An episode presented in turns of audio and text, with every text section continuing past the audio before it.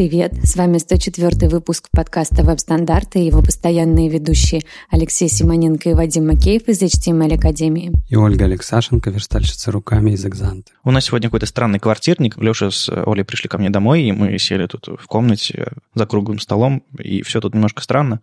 А, ну, почему бы нет? В субботу по гостям, а, да.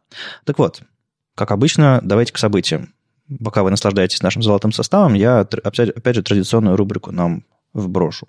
На следующей неделе будет Питер CSS Meetup, или точнее уже на этой, 18-й, пройдет в Питере 24 э, января. Дата следующего уже известна, уже 27 а, февраля а, будет 19-й Питер CSS Meetup, так что если у вас заявки или какие-то идеи, обязательно-обязательно мы уже понедельник вместе с выходом подкаста расскажем э, программу первого метапа, точнее, точнее 18-го. Программа 19-го пока собирается, но вы не тормозите, места для докладов всегда есть. Мы показали пару новых докладов э, для ВСД в Москве 3 февраля. Людмила Мжачих расскажет фронтенд ликбез, э, как как она учила а, фронтенду в Moscow Coding School, какие вообще интересные истории с этим связаны. В общем, а, про современное образование для новичков и не для новичков во фронтенде. И еще э, будет доклад про э, печатные медиа, довольно интересный. Э, в общем, Никита расскажет очень, очень классную штуку. Так что вы, вы приходите. Мы практически всю программу финализировали, еще парочка, докладов осталось в, в рукаве, но мы, конечно же, расскажем там на это на следующей неделе. Минск JS 25 января пройдет. Я так скачу по датам, ну, просто региональное, наверное, сгруппированное событие. В общем, не пропустите. 25 января Минск JS. Rolling Scopes 10-11 февраля пройдет в Минске. Конференция, в общем-то, большая, большая известная. Я не уверен, что у них там с программой, но, по-моему, туда Сережа Попов едет, э, коллега по HTML Академии, и что-то там еще будет. Я в этом году не доеду, но вы не пропустите. Это, в принципе, большое событие в году. И из Минска в Новосибирск. Там тоже парочка событий есть. А, фронтенд метап номер один. Ребята стартовали какой-то очередной метап в Новосибирске. По-моему, этим занимается N1 портал а, и люди, которые там работают. В общем, посмотрим, что из этого получится. А так у них есть программа, у них есть метап на, на, на вечер 3 февраля. В этот же день будет ВСД в Москве, но не думаю, что мы как-то конкурируем. Ну и большое мероприятие, кроме маленького метапа, Кодфест в Новосибирске пройдет 31 марта и 1 апреля. Меня туда зовут, я сейчас немножко торможу, но, может быть, сейчас придумаю какой-то доклад и съезжу. Ну и в Питере, в Питер возвращаемся, у нас будет Note School СПБ, очередное мероприятие, где люди приходят и учатся JavaScript и ноде. В общем, э, выходной день, несколько часов э, с менторами, с, со всякими э, заданиями, вы, у вас будет возможность попрактиковаться. Но ну, это такой открытый мастер-класс или какие-то классы для, для кодинга. В общем, приходите в Питер или делайте у себя в городе. Ну и совсем уже в апреле Dump, в Екатеринбурге большая конференция пройдет, и там, как обычно, традиционно пройдет секция Front Talks. А, я как-то совершенно забыл про дамп а, и традиционный весенний, так что Спасибо, Леша, что напомнил. И там будут все те же лица. Олег Мохов, Вадим Макишвили и, в общем-то, все вот эти люди. Будет, видимо, большая секция, как обычно. А, так что хороший повод э, подавать заявки, если, если у них уже открыто, или просто поставить себя в календаре. Кстати, ребята из Фронтокса, добавьте это в календарь по фронтенду. Жду вашего pull реквеста Мы в одном из последних выпусков обсуждали новые CSS-ные селекторы, которые появляются. И, в частности, говорили про селектор matches, который вы через двоеточие можете э, написать matches и там указать э, через запятую селекторы, и если хотя бы один из них сматчится, то сматчится и весь селектор. Довольно удобная штука, чтобы не писать много, много текста. И там я сказал, что, по сути, matches — это такой псевдоним для э, селектора any, который поддерживался с префиксом WebKit и MOS в соответствующих браузерах.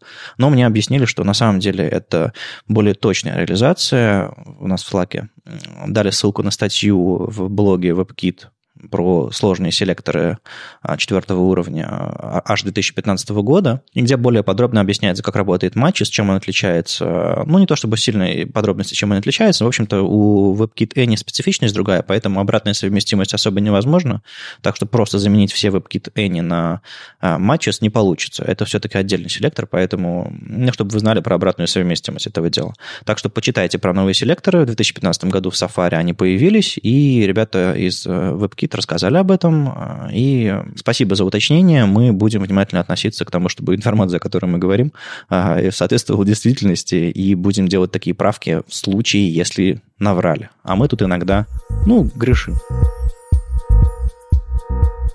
На этой неделе было дофига гридов. Да, дофига гридов, как обычно. Каждый, каждую неделю, на самом деле, есть что-то про гриды, но никто еще не начал их применять в продакшене.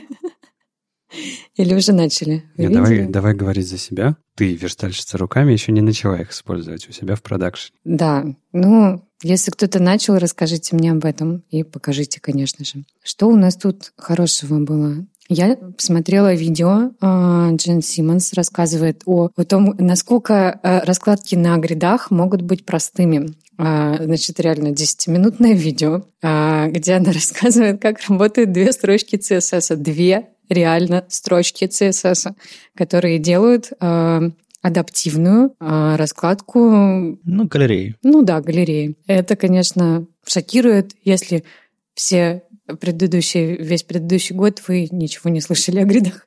Я не знаю, зачем делать такие видео, но мило. Не, ну это хорошая интро для тех, кто хочет действительно поверить а, и попробовать какие-то вещи. Ну, мне кажется, а, в рамках вот этой задачи Mozilla по продвижению гридов и продвижению, ну, точнее, продвижению собственного браузера и DevTools в Firefox а, и Джен Симмонс, который работает на Mozilla, мне кажется, это очень хороший способ. И на самом деле это не просто Джен Симмонс, тут уже появилось, кстати, второе видео. Это канал Layout Land, типа страна раскладки, или, или как это можно на русский язык перевести. Ну, layout land, конечно, звучит круче, чем страна раскладки. Э, так вот, э, там, там есть плейлист, это первый сезон этого всего, они, видимо, сняли несколько видео, сейчас вот готовят и показывают, и в которых Джон Синнамс э, в обычном таком формате интервью с какими-то там скрин, скринкастами объясняет, э, как все это делать. Мне кажется, это будет полезно. То есть это, ну, это что-то, вроде шортов, которые мы записывали, и сейчас продол- хотим продолжить записывать. В общем-то, ничего, ничего сверхъестественного, но мне нравится, как она рассказывает про это все дело, дело, так что мне кажется, это будет полезно. Ну и знаешь, ты говоришь про две строчки, но если проанализировать сложность этой строчки, все эти репиты, автофиты, минмаксы, ФР и прочие единицы, это все нетривиально абсолютно. Ну, она особенно не вдается в пояснение вот этому вот всему, скажем так, э, спецификации, какие-то переделки спецификации на более человеческий язык, они дают больше информации. А здесь скорее, типа, посмотрите, какая магия, как классно мы теперь можем. Нет, не можем, потому что и все с нами, и как-то все не очень хорошо. Ну, типа, в одиннадцатом ИЕ с префиксами можно, и в десятом тоже можно. И... Ну, типа, да, но нет. А ты не думаешь, что это такой же страк, как с флексбоксами был? А он был? Да. Был, и у конечно. тебя, кстати, в том числе он был. Я помню, это еще он был в этих подкастах. Да, мы говорили, Оля, флексы, а ты говорил, да не, Е у нас. Ну, я не знаю, у меня уже были флексы на проекте до меня. Окей. Не, не э, все правильно. У тебя были проекты, в которых э, у тебя были флексы, а были проекты, в которых ты не хотела внедрять флексы по каким-то там причинам. Ну, видимо, да. Видимо, это косность моего мышления. Не, мне кажется, что э, ситуация с гридами очень-очень похожа на флексы, потому что это тот же самый IE11, э, те же самые поддержка старого, старого синтаксиса с префиксами, и та же самая ситуация, что сейчас во всех браузерах они работают. То есть у нас есть Edge, Firefox, Chrome, Safari, везде все работает. Не огромное количество версий назад оно работает. То есть, например, если посмотрим Chrome, то там всего лишь три последние версии, а это, это значит с сентября, с сентября 2017 года в Chrome поддерживаются гриды. До этого там они за префиксами.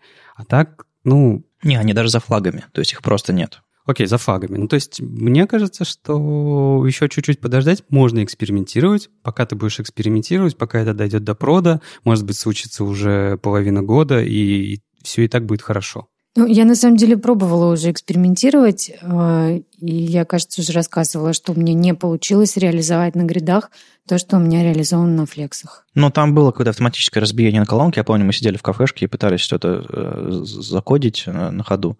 Но, может быть, тогда я не до конца врубался во флекс, а сейчас больше, больше появилось э, моих, моего опыта, собственно.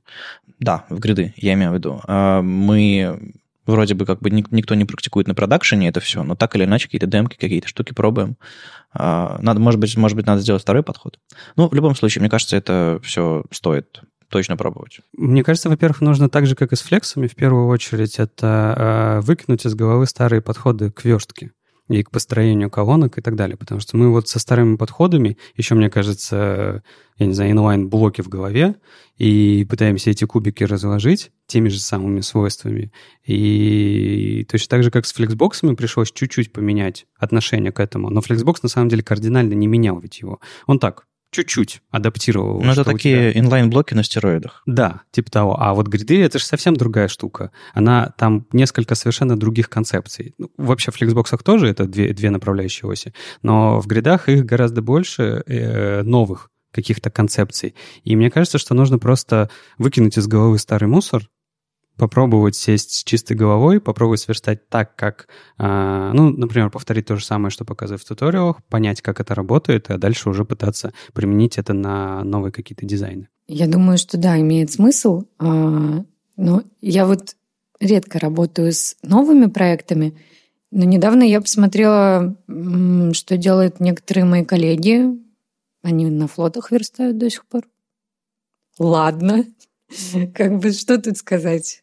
Не, ну давай, давай э, справедливости ради скажем, что если у тебя проект верстает, ой, если у тебя проект а, работает, он готовый, он, я не знаю, обслуживает огромное количество пользователей, и в нем нет никакой проблемы, то есть с организацией кода нет никакой проблемы, пускай даже там на флоутах, она там не выедает тебе мозг каждый раз, когда надо что-то поправить, то мне не кажется, что нужно бросаться в такой проект, брать, переверстывать все на Flexbox и на гриды прямо сейчас. Это то же самое, что у нас. У нас сейчас вся академия, огромное количество страниц сверстано на Flexbox. Я не вижу причины, кроме как э, поддержать хайп и все такое, э, кидаться и переверстывать все на гриды, потому что текущее решение решает все проблемы, все cases, которые у нас есть. Когда появится какое-то критическое количество cases, с которыми все сложнее и сложнее справляться, да, тогда стоит переверстывать на гриды. Либо это новый проект. Новый проект — это идеальная вещь, для которой можно попробовать э, сделать все по-другому. Ну, новый лендинг какой-нибудь, может быть? Не, ну у нас лендинги, я думаю, что и у Оли точно так же, они уже в какой-то экосистеме живут. Ну ладно, смотрите. А если вы посмотрите курс новый Веса Босса по гридам, 25 видео, 4 часа. Не, не, не пробовали? Я нет. Я, честно говоря, тоже не пробовала. Я вообще плохо воспринимаю видео, вот честно скажу. Мне лучше читаются какие-то спецификации, документы там, типа, ну, по флексбоксу есть такая шпаргалка большая, где очень четко все описано. И по гридам, кстати, тоже есть такая шпаргалка, и это гораздо проще. Ну, где-то сейчас в Киеве вздохнул один стример. Мне вот стыдно, но я не смотрела ни одного стрима, хотя я очень люблю Юру. Но, но, но как-то он слишком рано это делает, 11 утра в выходные, просто я не могу. Юра, сделай спецвыпуск для Оли попозже. Ладно, в общем, Best Boss э, опубликовал большую серию видео. Он вообще профессионал, э, ну, не знаю, сколько он лет этим занимается, но он профессионал запуска всяких курсов. У него есть курс там, по React, по, по JS, еще почему-то. Он какие-то статьи пишет, какие-то штуки делает. В общем, его основной бизнес, он садится, записывает э, какие-то скринкасты э, и продает подписку или там за, за, за, деньги доступ к этим курсам. А тут Mozilla дала ему денег, чтобы он записал курс бесплатный, открытый для всех по гридам. В итоге у него получилось 25 видео, которые доступны, э, ну, если вы отдадите свой email в ВСу, а, это как бы единственная стоимость этого всего, что он вам потом предложит ваши свои курсы, скорее всего, после этого, но вы получите доступ к 25 видео, которые э, подробно э, рассматривают практическую сторону и разные примеры разбирают. Э, это нетипичные видео в интернете, где кто-то сидит плохим голосом, с плохой графикой и так далее. Вес в этом смысле профессионал, и мне кажется, эта штука многим поможет разобраться в гридах. Так что, может быть, попробуем? Я, я все-таки считаю, что разбираться нужно э, тогда, когда есть что поделать. Ну, то есть знание ради знания, оно такое, особенно вот э, кон- конкретное вглубь.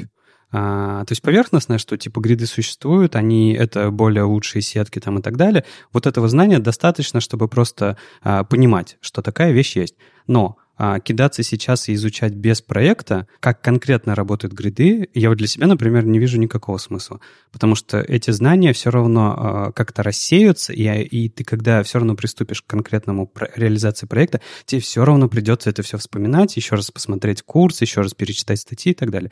Я считаю, что нужно просто а, общее понимание, что существует такая штука, что это лучше, ее можно применять там-то и там-то, и она поддерживается в таких-то браузерах, чтобы а, в нужный момент принять решение, что да, сегодня я буду фигачить проект на гридах. И вот тогда открыть курс VSBOS, открыть кучу статей, откры, открыть кучу а, игрушек и так далее, посмотреть, как это работает, и постараться применять у, на своем дизайне. Я вот, кстати, задумалась вчера в очередной раз, не перерастать ли мне мое портфолио, которое там какое-то древнее вообще, э, жутко сверстанное, на гридах. И я поняла, что я ну, не могу понять, как мне этот дизайн сунуть в гриды. И надо ли вообще это делать? Он как бы такими вот экранами отдельными.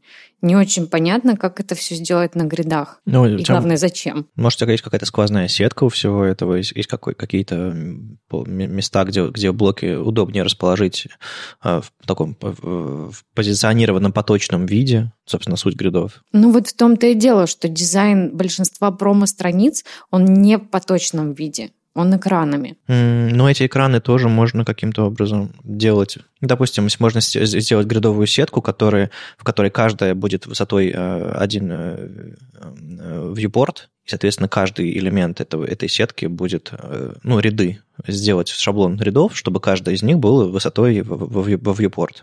И вот тебе будет верстка экранами. Ты просто в одной строчке CSS пропишешь, что каждая штука должна быть высотой с экрана. Ну, Нет, вариант. она не обязательно высотой с экрана. Ну, а ты можешь задать там всякие min-максы, макс-контенты. Ну, в общем, там много чего гибкого. Мне кажется, тут надо просто попробовать. Я бы, честно говоря, эм, занимался каким-то, каким-то, знаешь, партизанством. Брал бы футер, и если у тебя есть, не знаю, свободные полчаса, футер на твоем проекте, взял бы, сверстал его на, на гридах. И пока никто не заметил, ты скажешь, а у нас на сайте гриды есть, трали-вали, все, поздно. А потом люлей отвешать тебе и все. Эй, ну это работа верстальщика. Нет, на самом деле всем, всем все равно, пока оно работает. Э, я вот сейчас так партизанским методом перевожу все, все картинки на Picture. А мы, конечно, еще не тестировали полностью, но я надеюсь, что не будет никаких эксцессов? Ну, не знаю. Мне кажется, что если бы все мыслили подобным способом, типа, ну, у меня еще нет задач, для которых мне нужны флоуты, поэтому я останусь на таблицах. Не, я, я исхожу из мысли, из мысли э, как раз-таки, знаешь, не верстальщика, а больше про бизнесовые задачи и так далее.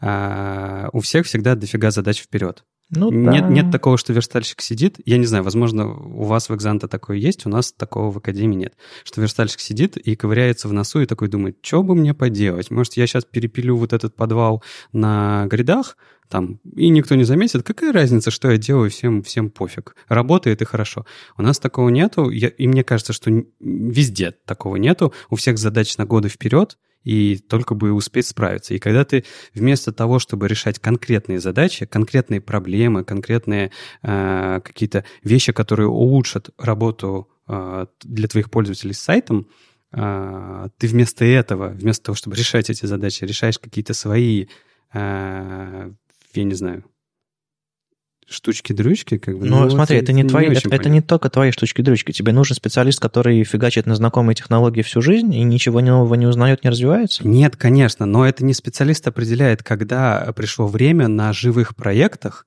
а, экспериментировать. Это определяет, это определяет э, люди, которые отвечают. Ну, то есть, если специалист отвечает за деньги, то да. Если нет, то нет. Я не верю, что... Смотри, ну, может быть, просто это специфика маленькой компании, средней компании. И с большой компанией точно так же. Нет, специалист должен решать бизнес-задачи. Его для этого наняли на работу. Только для этого. Он должен справляться с решением бизнес-задач. А если для решения бизнес-задачи нужно знание тех, новой технологии, это входит в его работу, он изучает эту новую технологию. Но а, для решения почти всех бизнес-задач а, нет такого, нет такого, такой штуки, что без гридов я не могу этого сделать. По крайней да, мере, да. сейчас.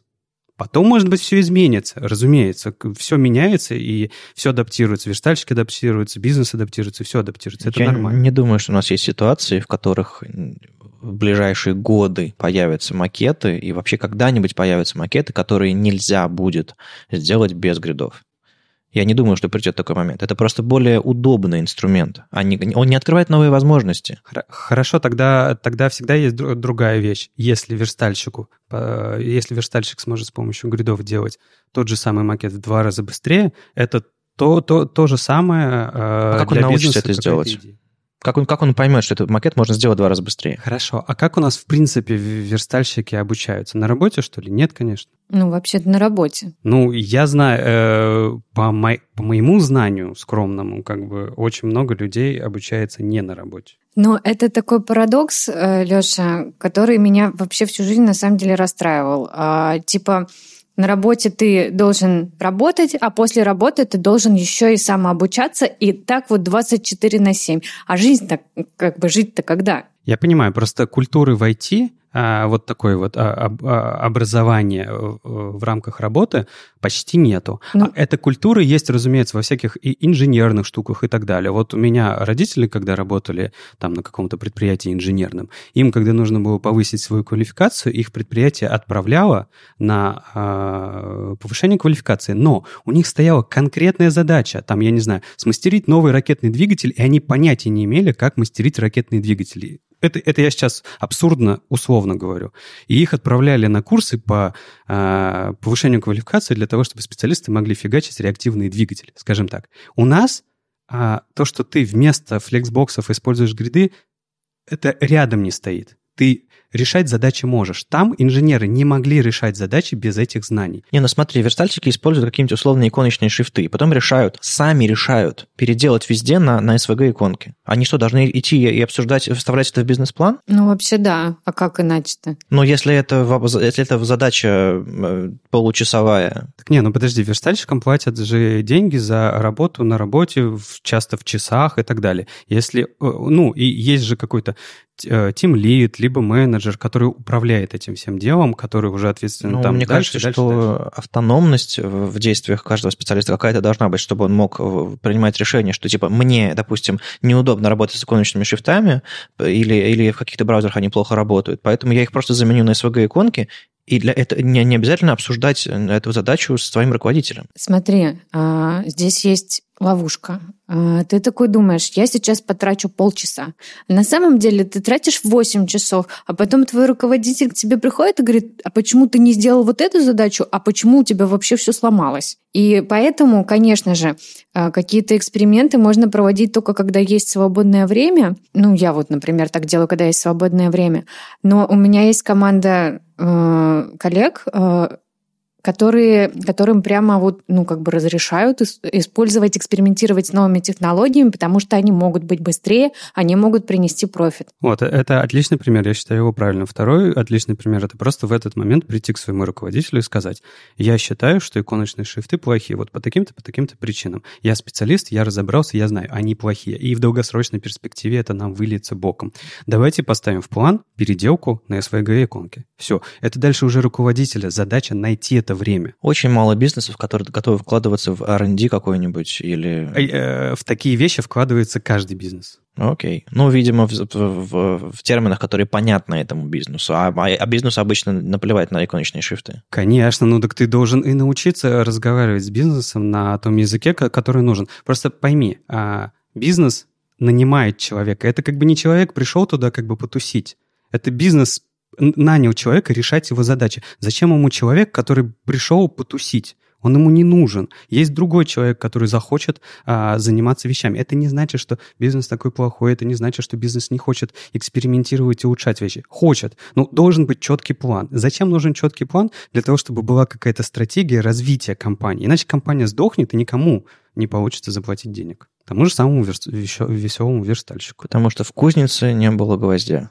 Потому что верстальщик решил заменить иконочные шрифты на SVG? Не, ну это утрирование, конечно, но э, в утрировании есть какая-то общая идея. То есть э, как только, вот давай так, как только верстальщик сможет отвечать за бизнес-процессы, пожалуйста, он сам может решать, когда и какие новые вещи внедрять. Вот я считаю так. Все верстальщики думают, что им нужно React учить, а тут, оказывается, нужно в бизнес-процессах разбираться. Приехали. Ну, не знаю, я, я, я понимаю твое, твое такое небольшой сарказм в этом и так далее, с одной стороны. С другой стороны, я на самом деле знаю огромное количество именно разработчиков, которые прекрасно понимают эту идею и понимание бизнес-процессов.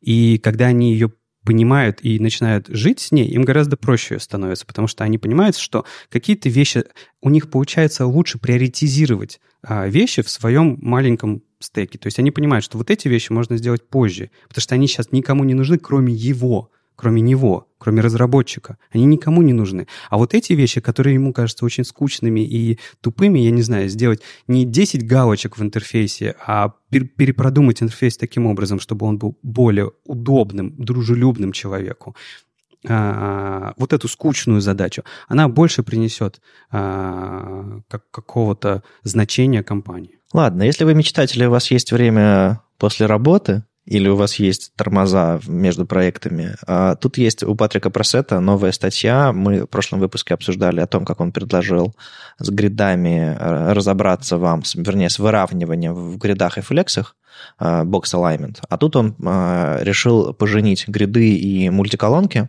и получилось довольно интересно. А, казалось бы, гриды сами могут создать какие-то колонки, и, а тут он э, вставляет в, в конкретный элемент грида э, свойства, э, допустим, column width какой-нибудь задает, и внутри грида начинает выстраиваться колонки. То есть, по сути, э, мимо этой сетки, сетки гридовой, которую вы указали где-нибудь там в описании вашего грида, но он показывает очень, очень простой пример формы, которая, э, во-первых, очень легко выстраивается на, на гридах, а во-вторых, начинает перетекать из одного а, из одной мультиколонки в другую, и получается какая-то очень странная, странная смесь грида и мультиколонок одновременно. Когда я последний раз пыталась использовать мультиколонки, они очень хреново работали. То есть они переносили текст, ну, в некоторых браузерах, я уж не помню, в каком там конкретно был баг, а, криво. У них не работали вот эти вот э, специальные конструкции для разбиения. Это все подчинилось или как, как придется? К сожалению, э, все эти свойства из, из page модулей, э, типа а, а, avoid, break и прочие все эти штуки, ну, когда ты, грубо говоришь, в рамках этого блока, не разбивая его на мультиколонки, переноси этот блок целиком, ну, грубо говоря. Break before, break after, вот эти все, все штуки. Они, к сожалению, адекватно в, в, в Chrome, в пакетах еще не работают. Они работают там по-разному в, в разных движках, и, к сожалению, мы к этому все еще не пришли к адекватной поддержке. Но какие-то, какие-то, в каких-то случаях он вполне себе нормально работает. Я вот вижу э, в этой же статье, в самом конце, как раз-таки описание свойства Box Decoration Break. Угу. И мне кажется, что э, вот его очень не хватает для мультиколонок, потому что это свойство, Оль, как раз то, что тебе нужно, оно сохраняет э, в каждом, в каждой колонке контекст э, от, всех отступов и фона. То есть то, что у тебя обрезается раньше времени, например, а, в какой-то колонке, и это некрасиво. Вот это вот свойство, например, оно может это решить. И мне кажется, что вот его очень не хватало почти всегда. У него, конечно, плохая пока поддержка, это только Firefox и, видимо, то ли за флагами, то ли за префиксами в Chrome Safari, но э, когда оно появится, по-моему, будет прекрасно. Ну, я, честно говоря, жду, когда допилят мультиколонки, потому что штука классная, а для больших массивов текста прям необходимая. Но реально с ними всегда такие проблемы были, что проще было вручную как бы разбить колонки. Не, ну, в принципе, Box Decoration Break поддерживается и в Safari, и в Chrome за префиксом. Да там баг был, что он переносит марджин на следующую строку. Uh-huh, uh-huh. И это было настолько уродливо и никак не побарывалось, что ну, это не, не пропускали просто. Ну ладно, будем, будем ждать и смотреть, но сама вот эта идея смешивания мультиколонок и гридов и вот, вот в, в одном в одном потоке, и который приводит к интересным эффектам, это, мне кажется, очень хорошо. Э, Патрика с возвращением, он раньше писал э, статьи потом что-то забросил, он работает тоже в Firefox DevTools. В общем-то, Firefox со всех, со всех ног пушит гриды, и это очень, это очень приятно. Э, так что ждем продолжения его статей. Я все еще не видел перевода первой статьи. Ребята, что ж вы тормозите? Праздники же было, я думаю, людям было не до этого. Да нет, это, кстати, было в прошлом выпуске, за неделю-то не появился перевод. Ну, не знаю, она, она довольно большая, мне кажется, про, про alignment там точно перевод нужен. Так что жгите. А если что, зовите меня, я готов поредактировать статью и а, опубликовать на медиуме веб-стандартов, если у вас уже есть черновик. Ну и чтобы закрыть тему гридов, для, для бездельников на работе я прочитаю бонусную лекцию в академии. А. Вот это как раз наоборот неправильно. Это как раз э, э, верный вариант, когда тебя работа отправляет на курсы повышения квалификации. Это же ровно та вещь. Ты просто, Вадим говорит о том, что э, на нашем интенсиве второго уровня HTML и CSS появится бонусная лекция про гриды, собственно, которую будет читать Вадим. Но мне это как раз-таки кажется, это вот не для бездельников, это как раз когда тебя работа отправляет на курсы повышения квалификации, чтобы ты пришел оттуда уже прокачанным. Ага, вот. после, после работы. Конечно, после работы. Но подожди, а как еще? А когда ты идешь на второе высшее, ты это делаешь после работы или во время? Я первое высшее не закончил, не задавай мне такие сложные вопросы. В общем, я в феврале прочитаю лекцию про, по гридам э, на, на курсе профессиональном HTML CSS второго уровня. А, и, ну, я думаю, все, кто, кто хотел уже попал на, попасть на этот курс, попал. Я уже, я уже прочитал первый, первую лекцию, сейчас буду читать в понедельник вторую по, по, по препроцессорам. А в конце будет бонусная лекция. Посмотрим, что из этого получится. У меня как бы был доклад по гридам, у меня есть какие-то идеи, как это все можно показать, рассказать. Я... Мы, кстати, не, не вводим это в учебный курс просто потому, что, ну, а, мы флексы еще вполне себе рабочая лошадка, но потенциально потенциально, я думаю, гриды когда-нибудь появятся в, в, программе, в программе интенсивного курса именно вот второго уровня, когда нужно будет объяснять людям, как делать сложные интересные интерфейсы. Так что пока мы вот делаем первый шаг в эту сторону. Ну, deep learning.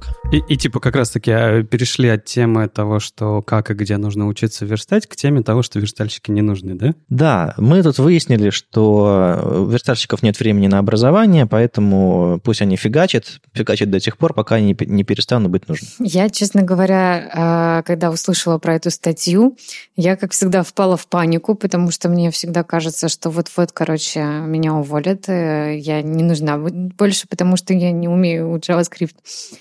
А потом я открыла эту статью и такая, что? Что там написано? Я, короче, ни слова не поняла.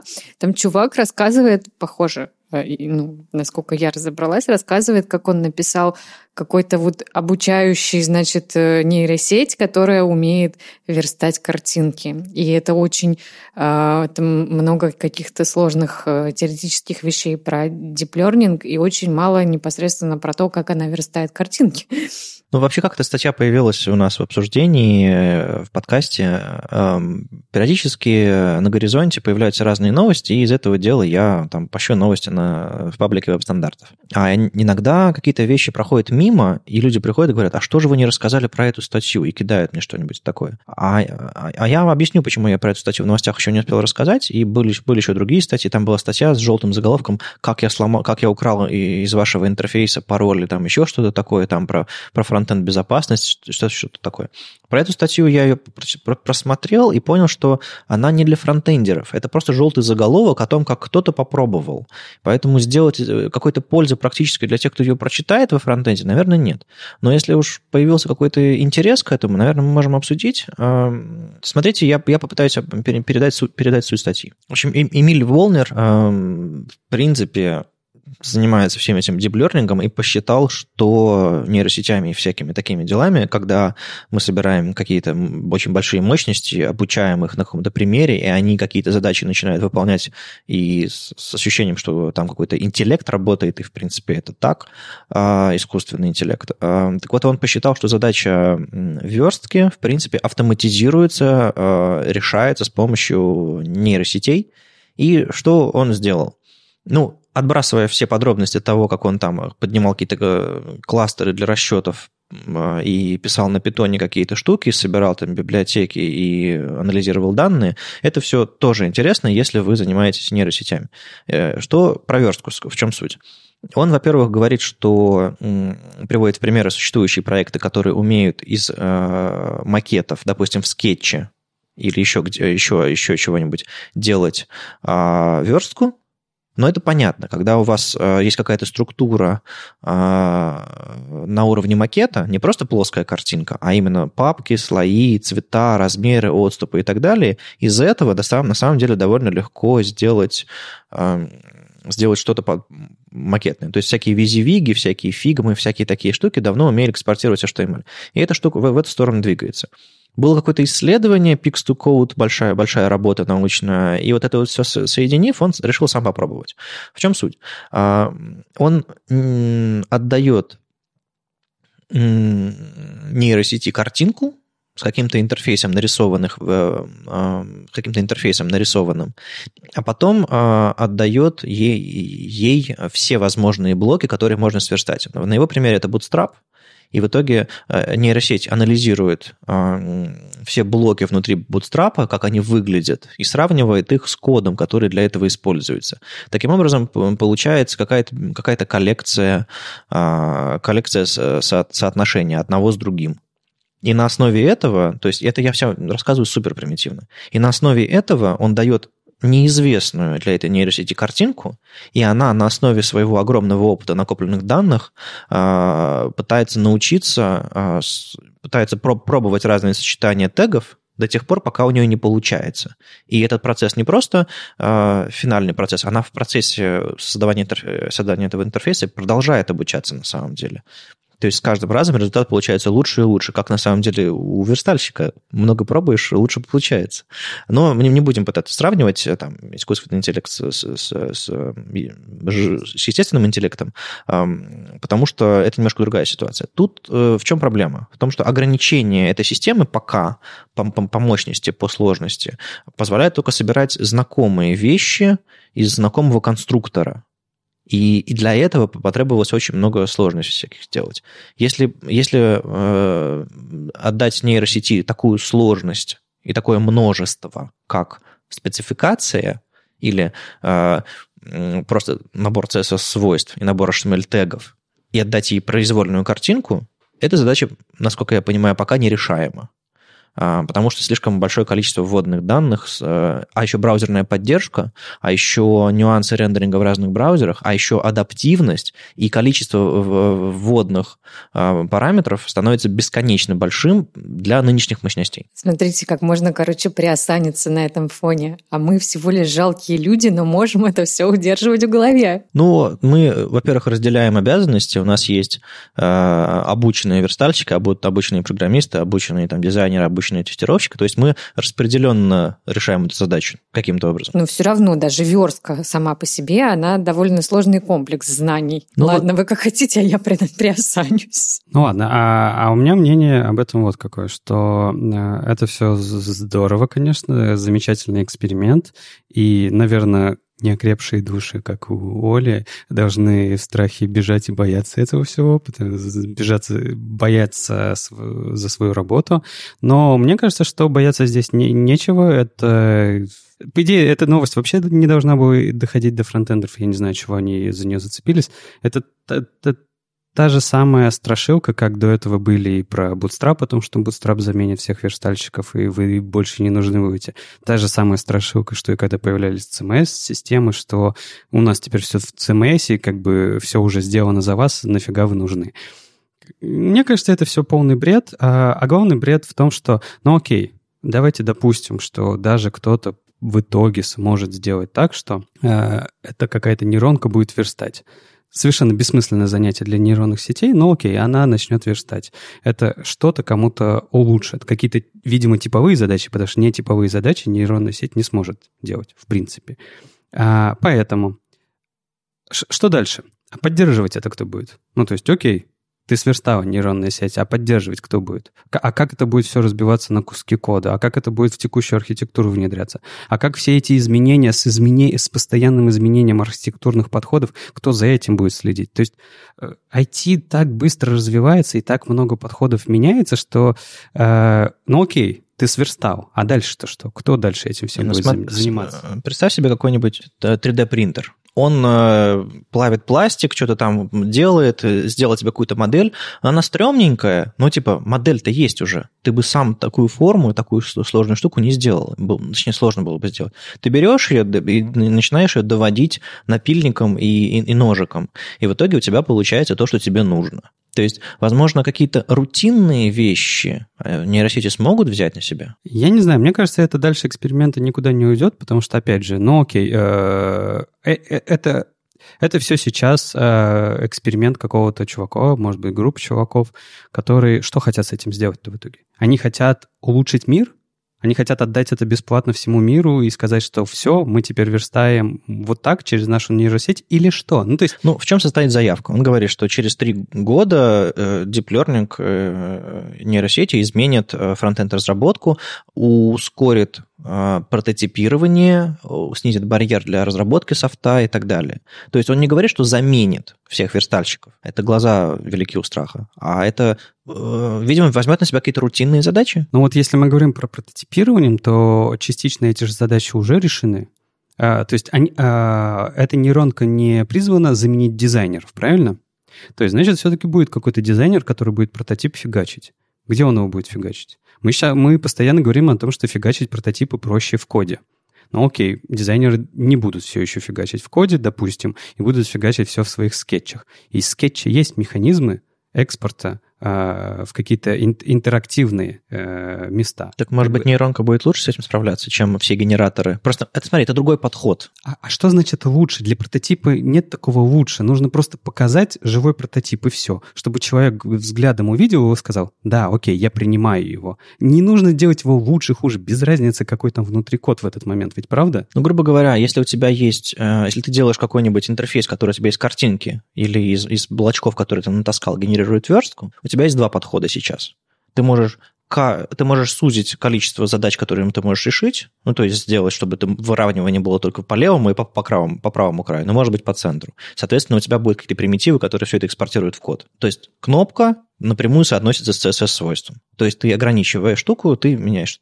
А есть второй подход. Есть подход обучить, э, собственно, ту самую нейросеть и сделать возможности расположения интерфейсов гораздо более гибкими, Грубо говоря, это такое вместо программирования используется алгоритм, который э, решает задачи перебором, обучением и так далее. То есть это просто способ по-другому генерировать из картинки код. Не тот, который сейчас, который, который нужно продумать до мелочей людям, запрограммировать и сделать жесткие рамки, а более гибкий, гибкий механизм, может быть. Ну, слушайте, нейросеть уже писала песни, да? Ну, как-то хреново получилось. Но нейрооборона очень хорошая, по-моему. Не, ну, хорошая, но а это означало, что все исполнители пропали со сцены? Нет, конечно. Вот мне кажется, здесь то же самое. А, ну, окей, появится нейросеть, окей, появится их даже и несколько, кто-то их будет обучать и радоваться этому всему. Даже кто-то, может быть, будет пользоваться ими. Но а, в целом в индустрии это не поменяет по автоматизированию набора верстки ничего. Разумеется, те решения и подходы, которые э, будут э, изучены во время создания этого всего, они будут где-то применяться. Конечно же, наверняка тут какие-то подходы интересные именно в обучении нейросетей, построении алгоритмов и так далее будут найдены. Это да. То есть как эксперимент, как исследовательская работа, это прекрасная вещь. А, но в плане того, что это вот прямо замена верстальщикам, меня просто на первой же лекции спросили а, молодые верстальщики, типа, ну что нам, уходить? Ну, типа, что нам изучать-то? Вот все за нас будет делать. Но мне, на самом деле, такой вопрос задают не первый раз, и несколько лет похожие вещи э, задавали. Да нет, я уверен, что, что они заявляли, через три года все будет хорошо. Я уверен, что через три года будет все то же самое. Ну, мне 10, 10 лет назад э, говорили, что верстальщики будут не нужны. Мне 15 лет назад говорили, что верстальщики будут не нужны. И, в общем-то, а мы все еще здесь. Да вы уже не верстальщики, окститесь. Ну, я имею в виду, что мы еще здесь, э, как, как э, тип профессии, э, как люди, которые занимаются разработкой интерфейсов, штучно, руками, хорошо. На самом деле, э, к вопросу о CMS. У меня коллега верстает на Виксе. Он верстальщик. А они реально дают задачи верстать лендинги на Виксе настоящему верстальщику, потому что очевидно, не справляются с этим менеджеры. Я не знаю, как. Но, видимо, нужно иметь вкус и понимание к особенностям работы интерфейса. Ну, они там еще какие-то кастомные вещи, конечно, делают. Но вот сам факт, что Wix — это такая вещь, которая позиционируется типа «бери и лепи». Но нет, нужен верстальщик. Верстальщик не только про код. Так нет, вот именно все-все так всегда и будет. И а, VIX и похожие инструменты замечательны для того, чтобы быстро забацать сайт без знания верстки и всего такого. Но а, так, точно так же, как и с Bootstrap. Ведь Bootstrap — это уже готовый набор классов и всего остального. Фи- бери и фигач, но все равно зовут верстальщиков, которые на Bootstrap фигачат им интерфейс. Хотя они могли бы его и сверстать легко. Ну, возможно, конкретные верстальщики не могли бы, но если бы нормального верстальщика брали, то мог, смог бы. Я бы не смогла верстать на Bootstrap. А внутренняя этика бы не позволяла. Нет, мне кажется, это очень сложно. Подбирать классы. Ну да, это же на самом деле на самом деле это как с гридами. Совсем другая а, методология. Это надо как-то мозг свой перестроить, чтобы научиться вот так вот верстать. Да еще и у него же слишком много всяких каких-то внутренних взаимосвязей, много всего лишнего. Тут моя эстетическая сторона действительно уступает в дело. Ну ладно, а вот я думаю, нейросети дело до того, что всего один main элемент можно использовать на странице, никакого нет. Она бы просто научилась, но не поняла, зачем. Бесчувственная сволочь. А тут вот дискуссия в АТВГ. А, не знаю, слышали вы, не слышали, смотрели вы шорты про а, отличие в 3C-шной спеке от VTVG-шной спеки HTML, а, в которой я там рассказывал, какие там отличия есть, там, там какой-нибудь элемент H-group, э, использование заголовков, э, и в частности элемент main. Дело в том, что вы, наверное, знаете, что в, в HTML спецификации есть, заголов... есть элементы head и footer. Header и footer. А head это как бы большая, это для, для мета-элементов, а header для озаглавливания, для озаглавливания для озаглавливания чего-либо. То есть вы можете на уровне body поставить элемент head, header, футер, и там прописать какие-то главные части, типа шапку сайта и подвал сайта. Но тот же самый header и footer вы можете использовать внутри article, внутри section, чтобы обозначить вот в этих структурных частях вашей страницы собственные заголовки и подвала, так или иначе. И есть определенные роли э, у каждого из этих элементов, для чего их можно использовать. Так вот, есть еще элемент main – и, в принципе, его тоже можно поставить типа, внутрь бади первым ребенком, ну, на первом уровне. То есть, типа, header, main, footer. Это вполне себе хорошая структура для HTML-документа. Но а, в спецификации в ATVG было написано, что как и header и footer, main можно использовать в любом месте. Это просто обозначало бы главное содержимое артикла, секшена или подобной вот такой штуки. И это, в принципе, было довольно-таки логично. Но а, опыт использования мейна, а, то, как скринридеры начали воспринимать main, привело к тому, что спецификация V3C говорила о другом. Main должен быть только главный на странице, единственный на странице, непосредственно на уровне body или, ну, неважно где, но скринридеры рассчитывают, что на странице один main, и они к нему обращаются и получают главное содержимое страницы. Не какие-то архивы, не, какие, не какую-то там супернавигацию, не какие-то там рекламные баннеры или метаинформацию о странице, а именно главное содержимое страницы, почему они туда пришли. И скринридеры изменили подход к э, использованию мейна. соответственно, это было отражено с рекомендациями внутри спецификации V3C. И более того, в последней версии спецификации, мы уже, по-моему, об этом говорили раньше, можно иметь несколько мейнов на странице, если все, все, кроме одного, имеют атрибут hidden, ну или спрятаны с помощью display nano, что, в принципе, эквивалентно. Так вот, а, с 2015 года, да, 2015 года, с сентября, Стив Фолкнер бодается с а, VTVG спецификацией для того, чтобы они, собственно, текст этой спецификации привели к реальности, привели к тому, чтобы оно не мешало доступности интерфейсов, которые кто-то разрабатывает. И что бы вы думали, в 2017 18. 18 году, уже, что, 18 год? Уже 18. Как быстро время летит. В 2018 году, пять дней назад, Ан, Анна Ван Кестерен, а, собственно, согласился наконец-то Стив Фолкнер уговорил его, э, Де Николу, э, Марка, Маркоса, там еще кого-то. В общем, кучу людей, которые этим занимаются, он уговорил наконец-то привести к реальности и э, вот прям натурально уговорил, потому что там были люди, которые были против, которые не вырубались, зачем это нужно. Ну, пожалуйста, нет. Ну, пожалуйста, нет.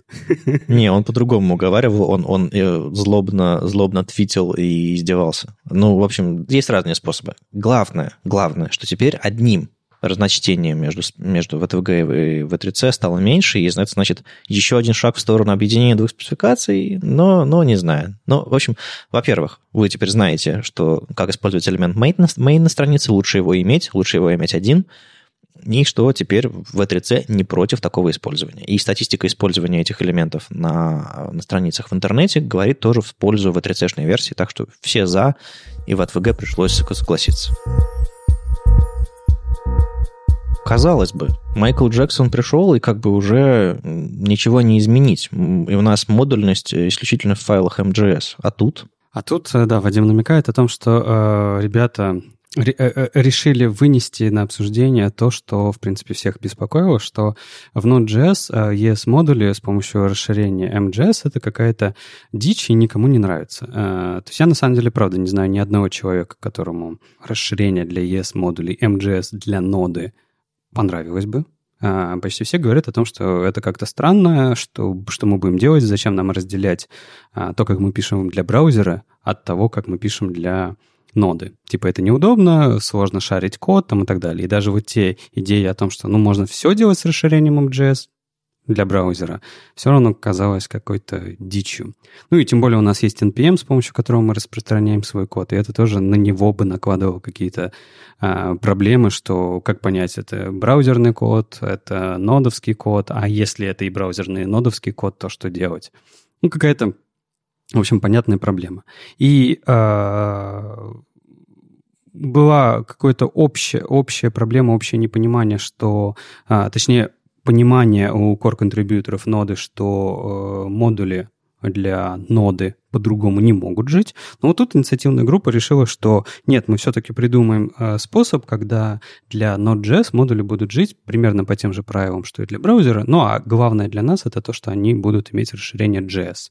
А, написали огромный пропосал, в котором объяснили, что и как они хотят сделать, форкнули ноду, а, предложили pull request, и сейчас, в общем-то, идет обсуждение всего этого. А, делать так или не делать. Я в подробности еще не успел э, закопаться, потому что буквально мне Вадим скинул эту статью пару часов назад. Я э, примерно только почитал, что ребята нашли способ сейчас вам не расскажу, какой конкретно, а, все это провернуть внутри ноды. А, ну, мне кажется, это здорово, потому что это и правда отвечает на те, то мнение сообщества, которое уже сформировалось, что расширение MJS — это какая-то какая-то странная концепция, и давайте все-таки найдем другое решение.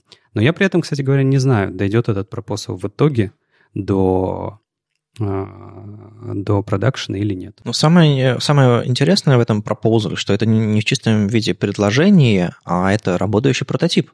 Это рабочее решение, они форкнули, сделали и предложили его одновременно. А, да, в этом смысле, конечно, все хорошо, и примеры выглядят хорошо, что ты можешь спокойно импортить from э, ноды, то есть э, все какие-то э, общие модули, общие функции, то есть ты можешь просто написать import require from node, Node.js, и использовать дальше функцию require. То есть они постарались переделать абсолютно э, текущую, всю текущую экосистему ноды, ну, то есть самой ноды, на э, ES-модули. Но, опять же, обсуждение только идет, текстов написано много, нужно почитать, углубиться и понять, а, как же в итоге все реализовано и какие сейчас есть сомнения от того, чтобы это принять прямо так? Ну, работа, работа не откуда-нибудь, а из NPM. А, идея хорошая, идея, по идее, должна понять какую-то, принять какую-то поддержку. Так что я буду с интересом следить за этой историей, а ты как разберешься, или, может быть, мы кого-нибудь позовем в гости, кто нам расскажет всю эту идею более подробно. В общем, мы продолжим это, продолжим а, обсуждение, потому что очень интересно, потому что, ну, казалось бы, вопрос решен. Но кто-то не согласен с этим, и, наверное, хорошо. Ну и тем более время-то есть. А, а, помнишь, мы это обсуждали, что ES-модули-то должны были появляться в ноде где-то только в концу 2018 года, то есть это только в следующем LTS-релизе, сейчас только за, э, за флагом оно все работает в, экспер, в экспериментальном режиме. А вот в браузер это все уже приехало, и, в принципе, в концепциях в браузерах, раз она уже приехала, она уже э, определена и принята, она уже меняться не будет сильно, поэтому осталось дело за нодой все-таки решить, как они будут с этим жить. И мне нравится идея того, чтобы э, в ноде модули все-таки выглядели точно так же, как и для браузера. Ну да, мне кажется, JavaScript и Node.js на сервере, и JavaScript на сервере полетел не просто так, а, а потому что реиспользование кода и общая кодовая база, так или иначе с какими-то исключениями, но все-таки а, такая важная система, как модульность, ее, конечно же, хотелось бы иметь, а, ну, не зеркальную совсем уж, но, по крайней мере, во, много, во многом похожую. А, а тут получается исключение, тут получаются какие-то сложности. Меня иногда бомбит, бомбит публично в Твиттере и где-нибудь еще. И в этот раз я очень разочаровался на этой неделе в, в компании CSSR. Э, не то чтобы в каких-то их работах, каких-нибудь их разработках, разработках, разработчиках или чем-то подобном. А мне всегда было интересно наблюдать за тем, что они делают. А всегда было симпатично. Но на этой неделе они ту серию коротких видео по реакту, про которые я регулярно рассказывал в новостях э, веб-стандартов, опубликовали на Хабре. Ну, видимо, посчитали, что она готова. Опубликовали не просто так, мол, смотрите, люди, какие у нас классные серии по реакту, а опубликовали с большим плес, всплеском и, да, в общем-то, запахло не очень хорошо.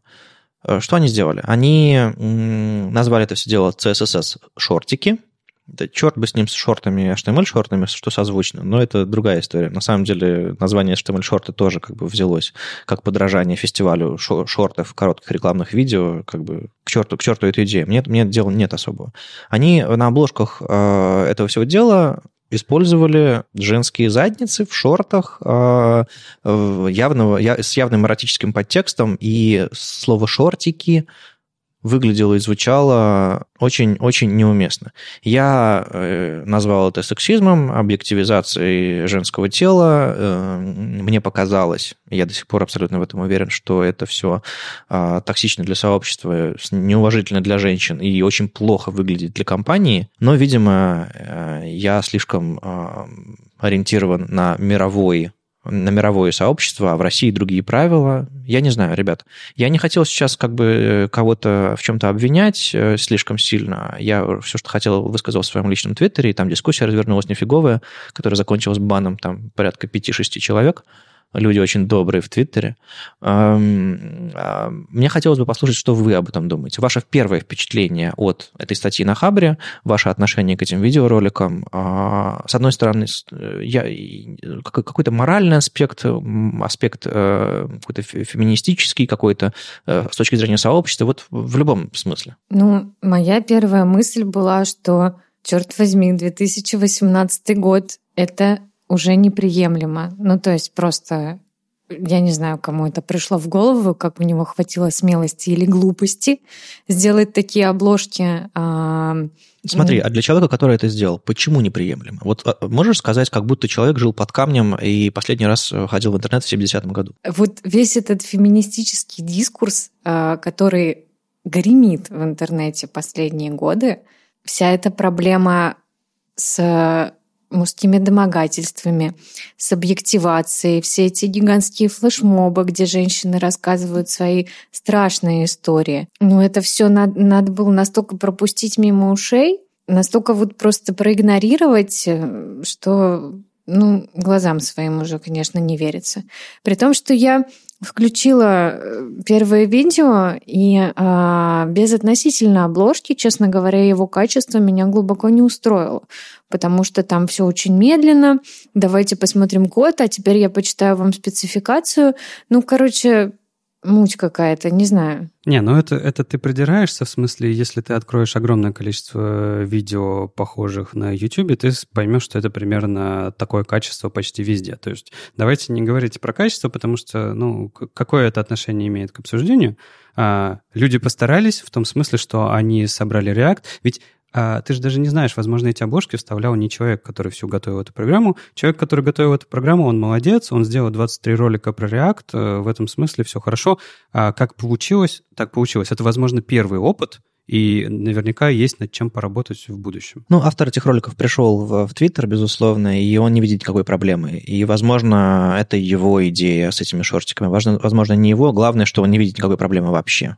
А в чем проблема-то? Есть определенная, э, определенная дискуссия в обществе, которая противоречит этим видео, и эти видео кажутся в ней неуместно. А вот с точки зрения а, рядового разработчика. Почему? Как бы он в этих дискуссиях не участвует, он код пишет, он красивую женскую задницу прицепил, ему это кажется шутка, шортики, вполне себе уместный. Если ты гуглишь слово «шортики», это, безусловно, женский предмет одежды. Так почему же нельзя ставить картинку с шортиками на обложку видео про React? Я сейчас вот поправлю тебя. Шортики – это детский предмет одежды. Как насчет погуглить детей в шортиках? Ну, это можно экстраполировать довольно далеко не надо в 2018 году а, вот так вот смотреть на женщин. Это оскорбительно. Ну, а, я не буду ничего говорить про оскорбление и не оскорбление, потому что Оля, по-моему, все, все правильно выразила, и скажем так, я, я мужчина, возможно, я неправильно поним, могу понимать эту всю проблему, но я ее уважаю, движение в, в эту сторону и все такое.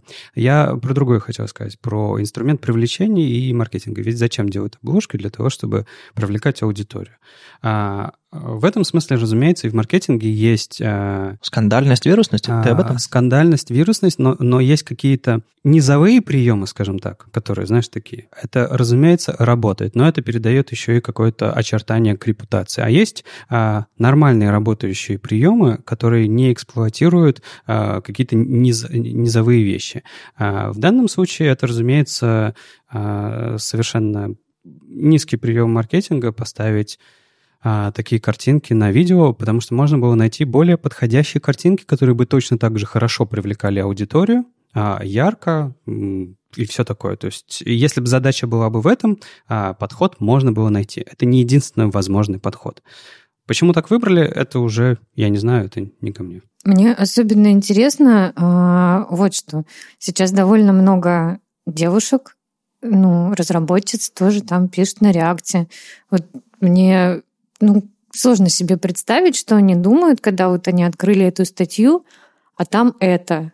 Ну, блин, неловко как-то. Смотрите, а, я попытаюсь тоже объяснить, э, что в этом для меня есть такое, а, и почему я взбунтовался. Во-первых, я согласен с, э, с Лешиной точки зрения, что это низовой прием, то есть, э, ну, у любого человека, у, любого, у любой компании, у любого масс-медиа, у любого публичного персона есть два способа. Есть э, способ э, низовой, есть способ опускаться до аудитории, не в смысле, что вы на разных уровнях, а в смысле, ну, в среднем по аудитории уровень обычно ниже, именно поэтому люди тебя слушают. Так вот, есть возможность опускаться до аудитории и говорить на ее языке, и говорить все максимально просто, максимально с похожим на нее языком. А есть подход а, поднимать аудиторию до собственного уровня. То есть а, разные медиа, разные СМИ, разные, разные публичные личности действуют разными способами. Кто-то кто э, низовым языком говорит, кто-то говорит языком возвышенным, каждый со, со своей определенной целью.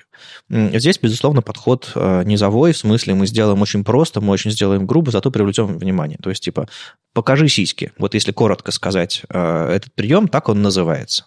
И это, это интернет-культура, это, это такая вещь, которая, ну, в общем, она, она есть. А, она абсолютно низовая, она не требует интеллекта, она требует ну, исключительно эпатажа. И это они этот подход использовали. Это одна сторона.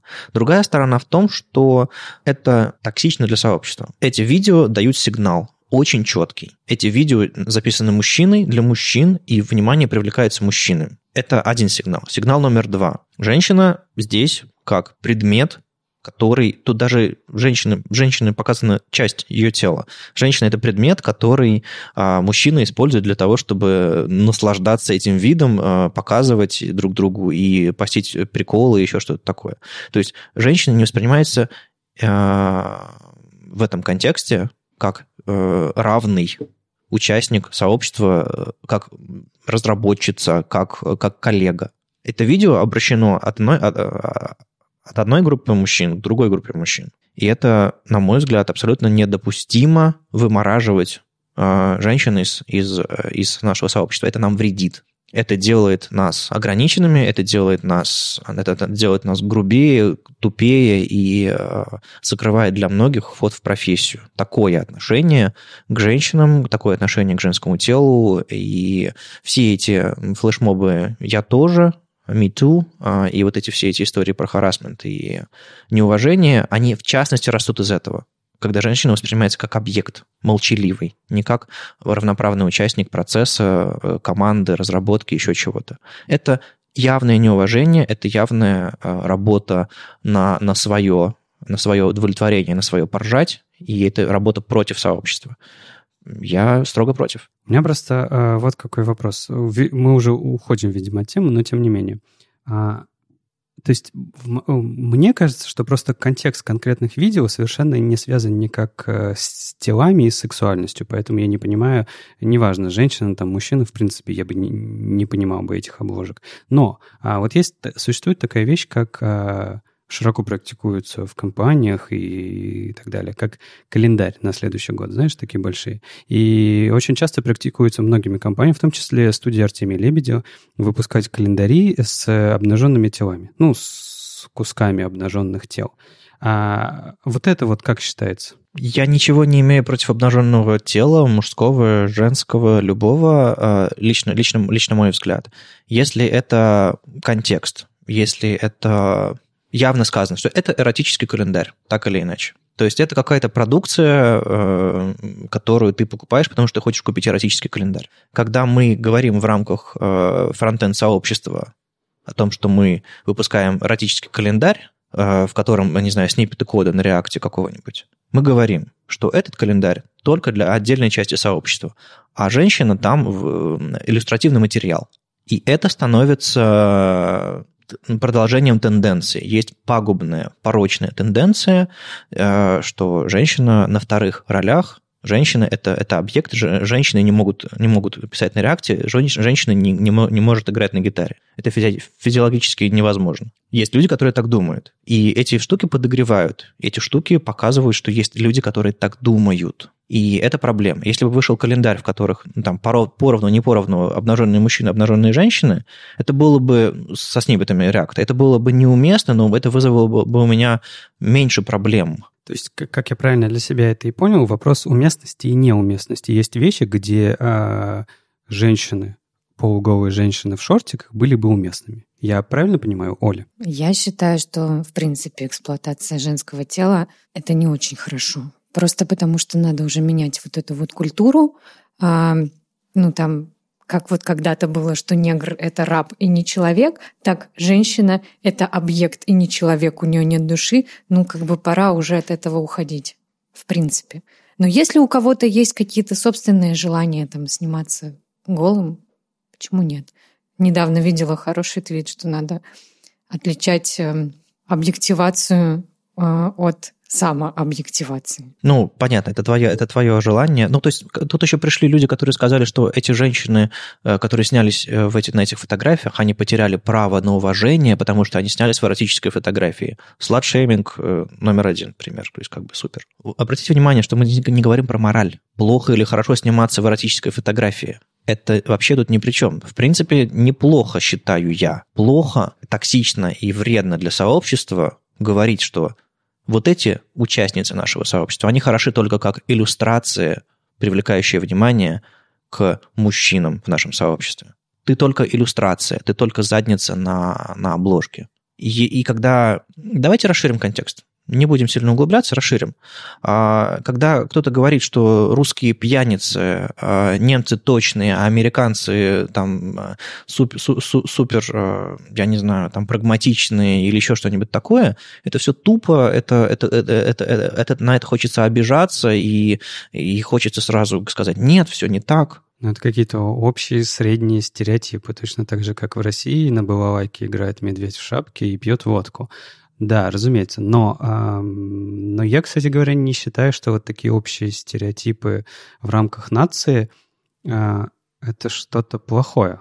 Это больше анекдотичное. Мне, знаешь, просто кажется, еще, есть еще один момент. Я вот как человек, следящий за всей этой дискуссией э, со стороны, то есть э, я не поднимаю на транспарантах ни идею того, что нужно все сделать вот как э, говорят, я не знаю, феминисты и так далее. Я не э, сторонник того, что люди говорят, что как бы э, десяти, тысячелетиями человечество жило так, и оно будет жить так, чтобы вы там не говорили. Ну, типа того.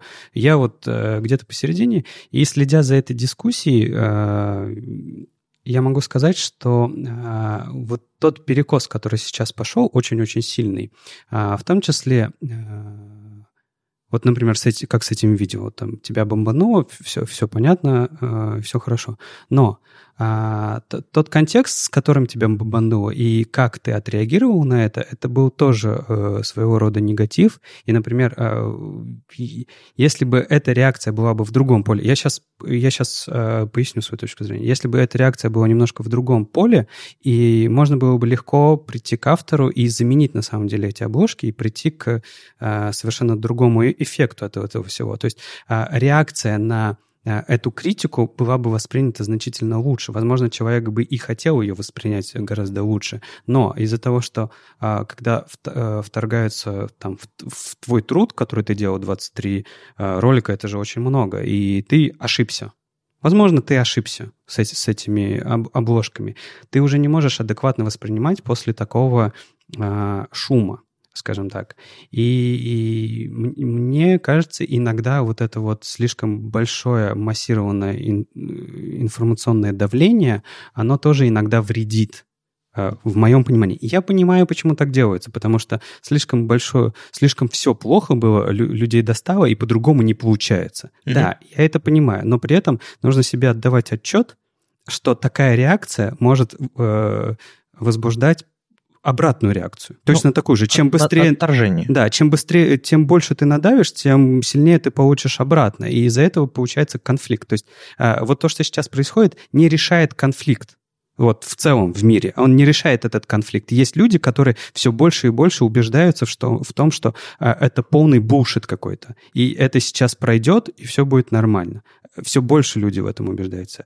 Я понимаю, почему это важно, почему так делается и так далее, но э, при этом есть и обратная реакция. Не, ну что это можно было сделать лучше, умнее и так далее, это я абсолютно с этим согласен, и э, я тоже не, не радикальный феми, феминист какой-то, который там, ну, в общем-то, идет до упора, до конца. Э, я написал твит в личном твиттере, э, не представляя мнение никакой компании, еще ничего, э, потому что я подумал, что это один из методов донести мою мысль, а, а, вбросить то, с чем я не согласен. Самое плохое слово, которое я употребил, это тупой палеолит, но мне кажется, оно объясняет а, очень хорошо эту ситуацию, когда мы мыслим, мыслим очень-очень старыми идеями. И я, я хотел объяснить людям, которые придут задавать вопросы, свою точку зрения, и, в принципе, какие, на какие-то вопросы отвечал. Когда, ну, когда меня начинали оскорблять, я как бы отправлял людей подальше с помощью бана, я не, не, не агрился особо. Но, в общем-то, я объяснил свою точку зрения, кому я смог, хотел объяснить. И, в принципе, в своем твите я сформулировал, почему это, почему это плохо. А, задача, которую я решаю сейчас, решив с вами поговорить об этом, это, во-первых, проверить свою адекватность, а, в смысле, э, согласны ли вы со мной э, ну, тут, как я уже говорил, тут есть две перспективы этого проблемы. Уместность э, сексуального контекста в рамках, вот, вот в принципе, вот в рамках разработки и объективизация и проблема вот современной борьбы женщин за, за равные права, за там, чтобы быть полноценными участницами сообщества не во всех э, направлениях вы меня там прочувствовали, поняли, согласны, не согласны, но тем не менее, вот э, я решил более широко развернуть. И я открыт к диалогу, безусловно. Просто пришел автор, пришли люди, и я понял, что понимают меня единицы. У меня есть англоязычный твиттер, а, в котором я тоже запостил этот твит, а, и сказал, немножко по-другому переформулировал. А, я сказал, что я пытаюсь объяснить российскому сообществу, что публикация серии видео, я сейчас переводу, перевожу на ходу, публикация серии видео по реакту с, с, с обложками, как эти, я три обложки запостил как картинки, это, это неуважительно к женщинам, это, это, это позор для компании и токсично для сообщества. И я рассказываю об этом и упираюсь в стену недоверия, э, в, стену, в стену непонимания. Но я э, I'll keep fighting this shit, пока я могу я собрал, собрал огромное количество э, симпатизирующих э, реплик на этот твит э, от, от организаторов сообщества Frontends Петрка из, из Варшавы, от людей, которые на Западе, от каких-то людей, которые меня читают. Там я получил больше понимания и пришел всего лишь один чувак, и, по, и, по, и, по, и по-русски мне попытался там что-то оскорбительное сказать, ну, был отправлен подальше сразу же. Почему по-русски меня не понимают, а по-английски понимают. Разные культуры? Ну, в смысле, в российской культуре не принято уважать женщин? Ну, конечно, не принято. И это нормально, это часть нашего национального достояния? Ну, Я это... думаю, что это часть наших эм, традиций. Так исторически сложилось в, на Западе раньше началось все это движение, гораздо раньше. Но ты при этом ты не, не демонизируя ситуацию в России, ты посмотри на ситуацию в, в арабском мире, она же значительно хуже. Нет, я имею в виду западное сообщество, не восточное. Там все, там немножко другая история. Там, то, там тоже традиции. Давай просто рассматривать э, мир целиком. Просто Россия у нас, у нас же главная проблема России, помимо дорог, денег вот и дураков, а, в том, что это одновременно европейская страна и азиатская. Вот, и в том числе у нас очень много а, каких-то тенденций было взято из, Ази... из Азии, поэтому ты можешь легко, если хочешь понять, что происходит в России, можешь легко посмотреть на а, арабские страны. Ну, на самом деле, действительно, не надо демонизировать Россию. У нас все уже достаточно хорошо. И именно поэтому такие точечные всплески какого-то булшита, они так вот э, выбиваются и режут глаз. Это, э, я бы не сказал, что э, эта штука фон, то есть вот такие штуки не появляются на каждом шагу, но, может быть, потому что мы в более продвинутом сообществе находимся. Если бы мы были на уровне каких-нибудь экспо на, на, на, на тему там, мехов, одежды и еще чего-нибудь, мы бы насмотрелись на, на, на всякий сексизм и объективацию и прочие странные вещи, и было бы по-другому. Но вот именно в нашей айтишной отрасли, в принципе, ситуация... Мы не дно мира в этом смысле. Это приятно, с одной стороны. С другой стороны, это не дает мне права расслабиться и не реагировать на вещи, которые мне кажутся недопустимыми. И, собственно, вот что это было. Если бы если у вас, дорогие слушатели, возник, возник вопрос, что это меня бомбануло и зачем я это делаю. Я считаю, что феминизм – это гуманизм, в смысле э, отношения к улучшению человеческого отношения ко всем людям. И я считаю, что феминизм помогает положению мужчин, в частности. Если когда мужчин, мужчин перестают бомбить, они оглядываются по сторонам и смотрят на, на результаты работы феминизма, они понимают, что они свободны, свободнее стали, чем до этого. Они свободны от стереотипов, они свободны от ситуации «мужчина должен» если эти идеи э, начинают побеждать. Поэтому осмыслите и давайте не творить всякого ада. Если у вас есть сомнения, я готов поговорить, помочь, подискутировать без оскорблений.